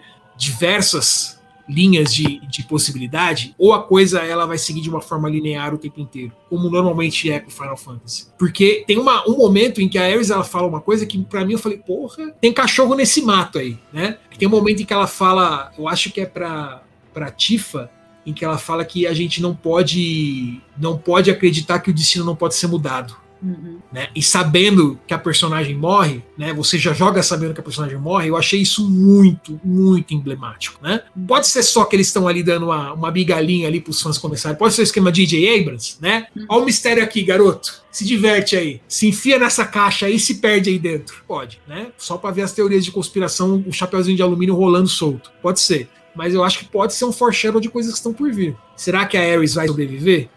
Será que ela precisa realmente morrer? Será que é possível fazer com que ela viva? Eu acho que quando o Sephiroth fala que ele tem que sofrer mais, que ele não tá pronto ainda, é justamente essa parte. É porque assim, eu vejo, deu uma distraída aqui um momento, porque eu tava buscando exatamente o que, que eu falei na época em que eu joguei o remake, né, no ano passado. E uma das coisas que, que eu coloquei aqui é exatamente que assim, eu acredito que a, a história principal, a gente tava falando disso de, de desgaste de tema pela época, porque desde o Vingadores Ultimato, a gente vê um, Hollywood, no Japão tá há muitos anos, né? Você vê isso na, na Coreia, você vê isso como tema de anime, você vê isso como tema de, até de dorama. Eu acho que assim, eles vão pegar a história, o Final Fantasy original, ele é um fio condutor. E a história do Final Fantasy VII ele vai ficar em volta. E quem vai fazer essa história ficar indo e voltando da linha principal, eu acho que é o Sephiroth. Até porque ele ganhou um destaque muito maior agora. Tudo bem que ele é um. Ele, ele faz dinheiro pra, pra Square Enix, né? Ele aparece e aí começa a brotar dinheiro. É, as pessoas Boa. começam a jogar dinheiro na, na, na, na tela, né? Cara, Então, é, O- lembra o- o- o a, masculinidade, a masculinidade de metade da população A Ed- A Ed não vai deixar o mentir sozinho. loucas. perde por Darth Vader, cara. Como vilão, eu acho que assim, o, o Sephiroth, ele ainda tem um peso menor. É porque assim, o Kefka ele não é muito pop. Mas assim, em termos de, de como vilão, acho que ele ainda tá abaixo do Kefka. Eu acho que ainda é, o Kefka é. É que o Kefka, cara, é o Coringa, né, meu? É meio que é quase que um personagem Coringa. reciclado, assim, É, sabe? Por isso que eu acho que a galera Mas A o, galera eu acho. tanto, assim, Sephiroth é muito sabe? mais- Bicho, a é galera, a galera gosta do Sephiroth porque ele é um metaleiro de cabelo prateado. Ninguém tá ligando nem pro tamanho da Não, espada, mano, é, nem pra é quem ele é cara é, é louco, mano. Porque o cara é Não, louco. ah, não, é não, não, não, não, não é por isso. É porque ele é um É, ele metaleiro tem um de visual de- cool. Ele tem um cabelo- visual cool. O uma pessoal puta só quer do. saber porque ele é bonito. Ah, Tem uma Não puta tem do espadona. Gente, olha o Loki. preta colada. Deus, O Loki só tá onde tá agora ganhando série porque o ator é bonito. Não adianta, era pra ele ter morrido no Thor 2. Ele movimentou 7 mil pessoas na Comic Con. A Marvel falou: se a gente matar esse homem, a gente tá ferrado. Por quê? Porque ele é bonito. Você vai perder não, dinheiro. Não, mas que não, não, sabe? Assim, não, eu- sinto eu acho que muito. o Loki- Essa o você. Loki ganha, não, não, o Loki- não, não. No MCU é assim. Porque o Loki do MCU não é metade do que é o Loki do quadrinho. E é basicamente isso. Não, Agora, com a série, eles começaram a colocar o Loki no devido lugar do personagem comparado ao quadrinho. Mas dentro do MCU, o que ele sempre foi, foi um cara bonito. Ele ia acabar no Vingadores, ninguém ia mais saber dele. Aí fizeram o Thor 2, ele só aparece no Thor 2, onde ele aparece, no começo e no final. Porque Eles as até pessoas fazem- adoram ele porque ele é lindo. Até Acabou. faz piada, né? Aí, isso, Com as então assim, até- até depois, quando aconteceu a Comic Con, aí a Marvel falou: não podemos desperdiçar esse personagem de verdade. Porque Barão Zemo eles desperdiçaram, porque mesmo na série do Falcão não foi grande coisa. Então, um monte Não, de, de outros. gostou, De outros vilões eles desperdiçaram. O Sephiroth é a mesma coisa, é porque ele é bonito e tem uma trilha sonora boa. É só por isso. Ele é legal, porque- ele é louco, ele é incrível, Não, mas hein, Manaro? as minas gostam, Oh. os mino gostam e é porque ele é bonito. Manaro, é, a, a Ed não vai deixar eu mentir sozinho, porque assim, cara, todo mundo, todo mundo que, que tava desesperado por um filme de Final Fantasy lá no início dos anos 2000, porra, vai sair, aí saiu lá da minazinha que você fala, meu, não é Final Fantasy. É Mas aí quando os caras lançam o trailer do Final Fantasy VII, Advent Children, que a primeira cena é o Sephiroth de costa, com, pegando fogo. Aham. E aí começa a tocar, aí começa. A musiquinha. Tá, tá, tá. Aí você fala, ai, eu quero assistir isso muito! E ele só aparece um pouco. Foda-se a história! Foda-se o Cláudio, foda-se. Meu, você tá louco? Quero ver o Sephiroth botando fogo no bagulho, É fogo o. Sephiroth com aquela, com aquela, com aquelas, É, com aquela, aquele Tanto coral de é isso fundo. que aqueles outros dois meninos, tem dois meninos que são quase iguais ao Sephiroth. Que são os outros vilãozinhos. Eles são Sim. quase iguais ao Sephiroth. Porque é isso. O pessoal gosta porque ele é bonito. É o Sephiroth, é o Sephiroth com, com a espada com duas lâminas e o Isso. Sephiroth com a pistola. Isso. É isso. Com Mas assim, o Loki, eu acho que ele só ganha, ele só ganha, só vai ganhar, só ganha esse destaque todo por causa do Thor 2, poder fazer aquelas apa- aquela parte do da cela, o pessoal, meu, aquela cena da cela. Eu acho que o Loki, só foi, o Loki só ganhou o que ele ganhou por causa da Comic Con. Aí eles fizeram uma coisa boa pra ele. Acho que E não, aí, no, no Eu do. Taika Waititi, aí o bicho pegou mesmo. Porque no, do Taika Waititi, aí, o- ah, olha, o- foi Concordo, eu concordo sensacional. A Marvel, a Marvel, ela presta muita atenção no filme. peça, pressa, A Marvel total. não, a Disney. A Disney. Não, É, ela presta muita atenção no, também. no- matou ele quatro público. vezes. E ela Quatro interage e ela altera os planos dela de acordo com a reação do público. Isso Verdade. é uma coisa boa em alguns momentos, no Em caso outros do momentos, Loki, não. por exemplo, É. eu acho bom. Em outros momentos, isso é a danação, né? Pois é. Como aconteceu com os, os filmes de Star Wars. Né? Ah, O segundo Star Wars filme é nove. excelente, é incrível, Uhum. só que teve uma, uma, uma parcela do público que odiou o filme com todas as forças, né? Odiou tanto o filme que eles foram lá e chamaram o DJ, a pior pessoa do universo para fazer o terceiro filme, o DJ Abrams, que é o cara que não sabe escrever final de história. Pois é. Nunca conseguiu escrever o final de uma história na vida. Aí chama ele para terminar a trilogia.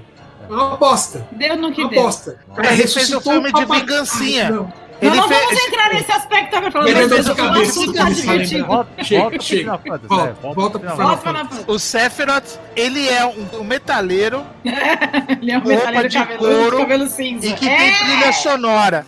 Todo mundo tem um amigo que é assim, cara. Aquele cara que assim, ele, você sabe que o cara ele tem uma trilha sonora passando na cabeça dele O quando ele Rafael. sai de casa. É, todo mundo tem um amigo assim, que você chegava, pra, você batia na porta da casa dele assim, aí o cara saía assim, né? Parecia comercial da L'Oreal, assim, né? Cabelo esvoaçante. Você sabe que na cabeça dele tá passando uma música, assim, que ele fala, eu sou muito foda.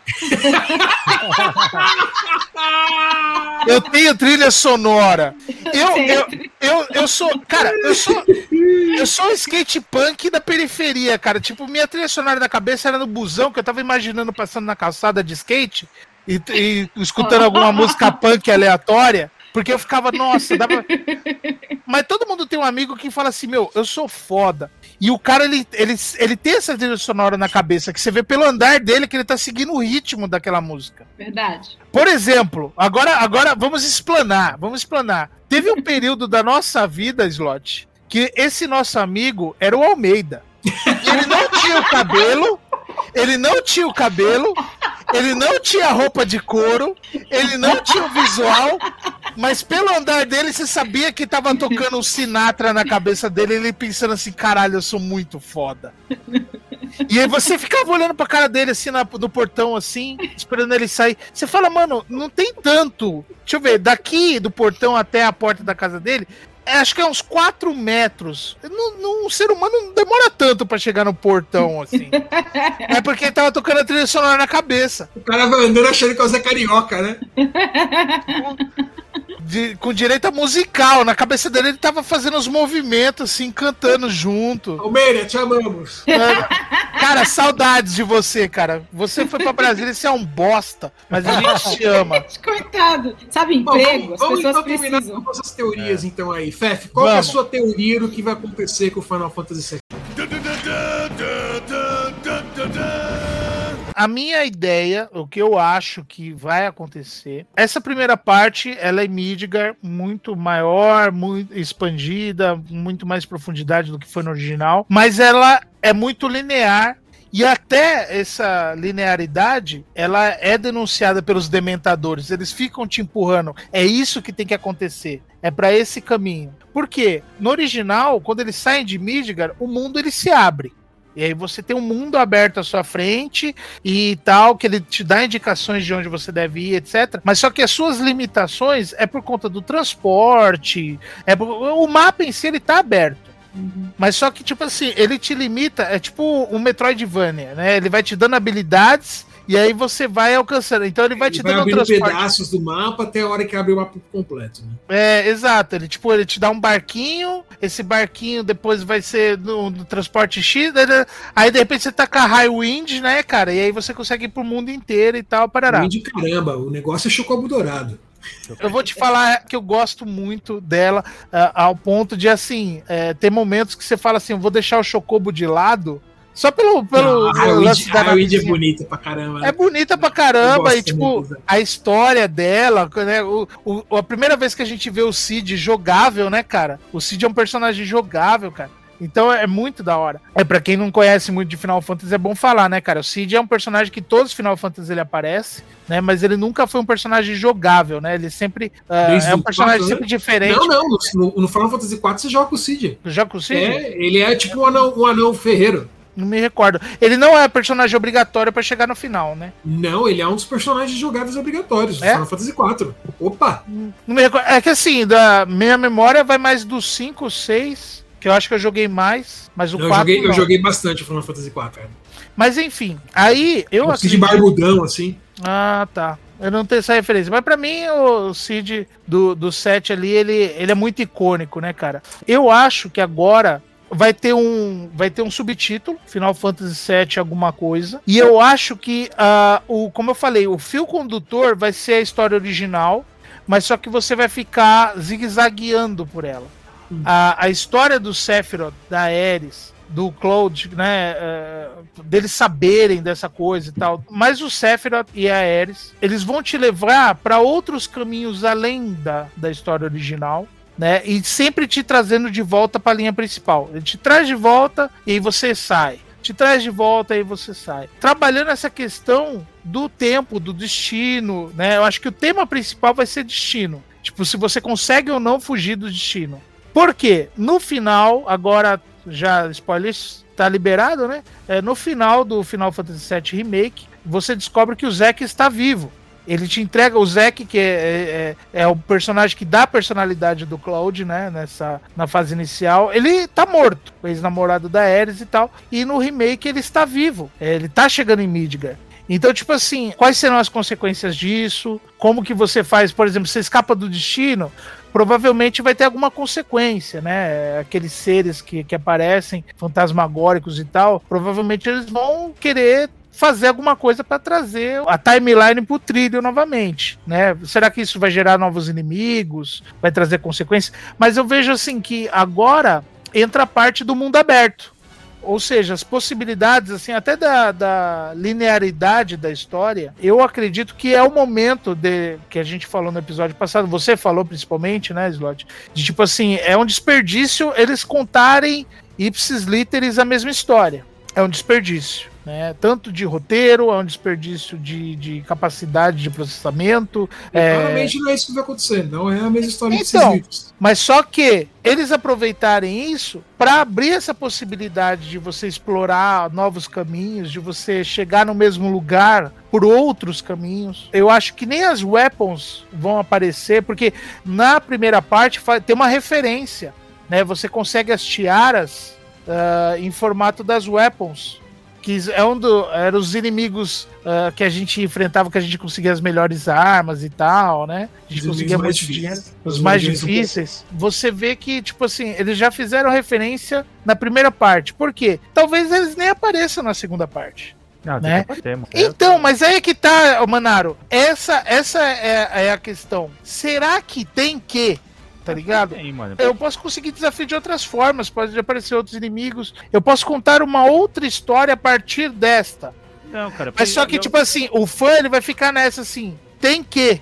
Esse é o problema, tem que. que tem. Eu acho que sim, cara. Até porque, imagina assim, eu, você já pirava enfrentar uma Apple com aquele gráfico. Na época era, era bonito, mas, meu, era um, hoje é um gráfico zoado. Imagina você enfrentar uma Apple com os gráficos de hoje. Porra, sabe? O desafio, você pode colocar o mesmo inimigo, mas com um desafio diferente, sabe? Por então, isso... mas é que tá. Olha só, presta atenção na, na frase que você colocou. Imagina a gente enfrentando esses caras com os gráficos de hoje o gráfico independe do desafio, independe do, de enfrentar esses inimigos. É, você vê, por exemplo, a, a, a Summons mudou a sua dinâmica. Sim. Né? Uh, in, inclusive, eu gostei bastante da forma que eles fizeram. Eu acho que isso dá, dá pano pra manga até pra side quest, tipo, porque ele, ele, tá, ele tem físico, ele tem é, peso. Não, não vai ter side quest pra isso. Vai, vai, vai. Vai. No original tinha. Não lembra, não lembra o tormento ah, que era? Conta pra gente aí quais são as suas teorias. Cara, eu acho que realmente eles estão num looping, eles estão pra, tentando sair disso, né? Acho que talvez eles vão querer colocar o Sephiroth, e eu espero que eles não façam isso, mas eu tô achando que vão fazer. Ficar aquele, não um, ser mais um anti-herói, sabe? É alguém que tá querendo, que na loucura dele tá, tá querendo ajudar os heróis, sabe? Eu acho que eles vão por esse caminho. E se fizerem isso, aí sim realmente vai tomar uma bosta. Você é tem alguma teoria, Ed? Do que não vai acontecer? tenho teorias, porque eu, a teoria que eu tenho é que não vai acontecer nada. É que não vai ter vai nem ter jogo. E a teoria que você acha que não vai nem sair. Não vai eu nem sair mais nada. Eu acho que a teoria vai picotar tanto o jogo, meu, que, meu, vai cansar, vai ser um monte de DLC. Então, assim, o jogo. Eu não acho que vão sair DLC, eu acho que não vai sair nada mesmo. Tipo, não, já saiu DLC. Ó, a gente já. já fez remake, gente. Vai, a gente vai fazer. Aí passa mais 10 anos. Vamos marcar. Vamos marcar. Vamos marcar, boa. Mas DLC a já minha tá teoria é essa. DLC vou dar, o, meu, tá vou dar o meu, meus dois tostões aí, então. Eu, assim, eu não. Eu, eu, na verdade, eu, tô na, eu não consegui entender ainda qual é a, a filosofia, vamos por assim dizer, por detrás desse jogo. Porque o jogo original, a morte da Ares é uma coisa extremamente marcante, né? É uma coisa que traumatizou uma geração, que os fãs ficaram incessantemente tentando achar uma solução para isso, né? E o Sakaguchi disse pra gente, né? Não, morreu, não tem volta, foi feito para ser assim. Ponto. Uhum. Né? Então eu não sei se esse jogo é um jogo fatalista, né? Que tem um destino fatalista. O destino é esse e ele não pode ser mudado. Não há como mudar o destino. Ou se ele parte do pressuposto que nós temos livre-arbítrio, como a Ares disse. Né? A gente não pode acreditar que o destino não pode ser mudado. Então eu não sei qual dessas duas vertentes, ou uma entre elas aí, enfim, está por trás do desenvolvimento desse jogo. Se o jogo ele é um jogo fatalista, a gente vai ver a Ares morrer de novo, e vai ser um jogo sobre isso, sobre você tentar fugir desse loop sem conseguir fugir dele, de forma alguma. Ou se ele vai ser um jogo em que o destino está nas nossas mãos, que a gente pode sim mudar o destino. De repente pode ser uma coisa muito difícil de fazer, mas vai ter um jeito. Pode ser. Né? Os jogadores eles estavam dispostos a fazer de tudo para poder encontrar Ares de novo, né? Verdade. né? Quem, quem, quem fã hardcore de Final Fantasy aí não fez aí o limite dela até o final, porque tinha a lenda de que se você fizesse o limite dela até o final, conseguisse evoluir até o nível 4 lá do Limit Break e levasse pra uma caverna lá perto lá de de White de Waltai, você tinha como encontrar um jeito de, de ressuscitar ela, né? Foi uma das diversas lendas urbanas que existiam na época aí. Quem não foi atrás de diversas delas aí para tentar ressuscitar Ares, né? Então eu não sei. Eu não sei qual vai ser a, a solução que eles vão encontrar para esse jogo. Essa é a minha grande dúvida. Né? Eu espero que seja a lição de que o destino pode ser mudado, que não seja um destino fatalista. Né? Eu não acredito em destinos fatalistas. Eu acredito em livre-arbítrio. Eu vivo por essa crença. Né? E eu gostaria muito de vê-la refletida no jogo também.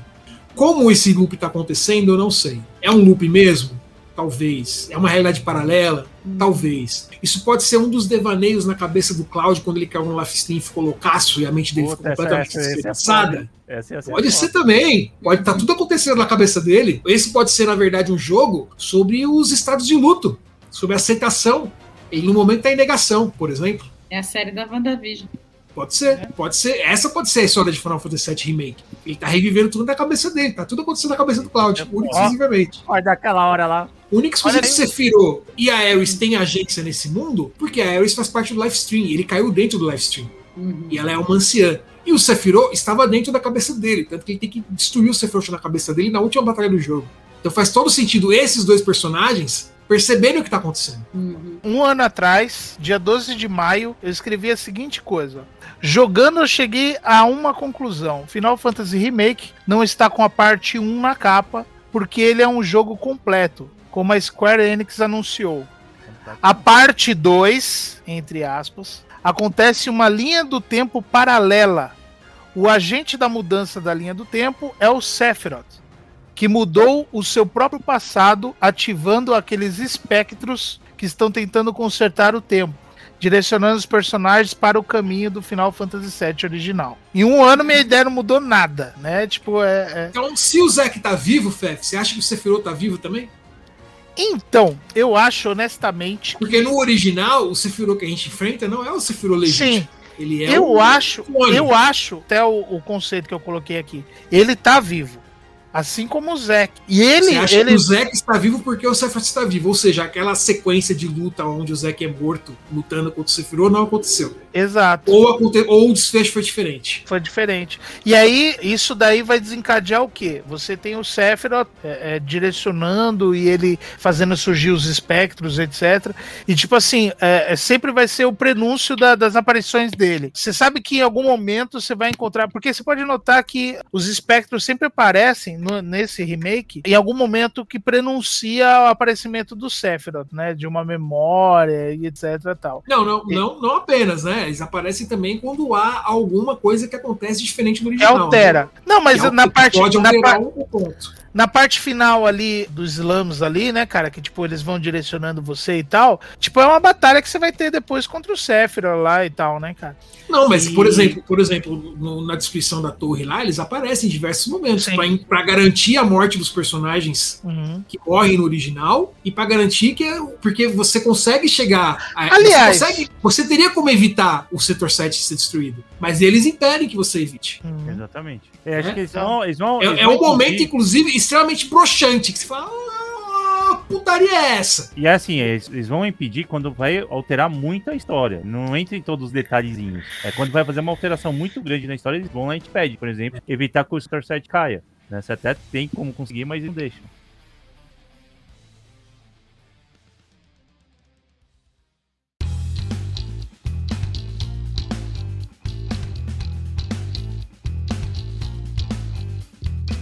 É isso, gente. Eu acho que Uhum. já falamos bastante sobre Final Fantasy VII. Porra! né? Porra! Eu, eu vou fazer uma amigão. proposta aqui. Vamos pegar depois dessas nossas teorias aqui, vamos fazer um bingo.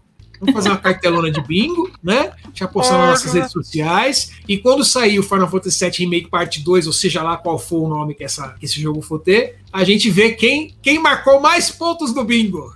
O que, que vocês acham da ideia? sair eu que ganho.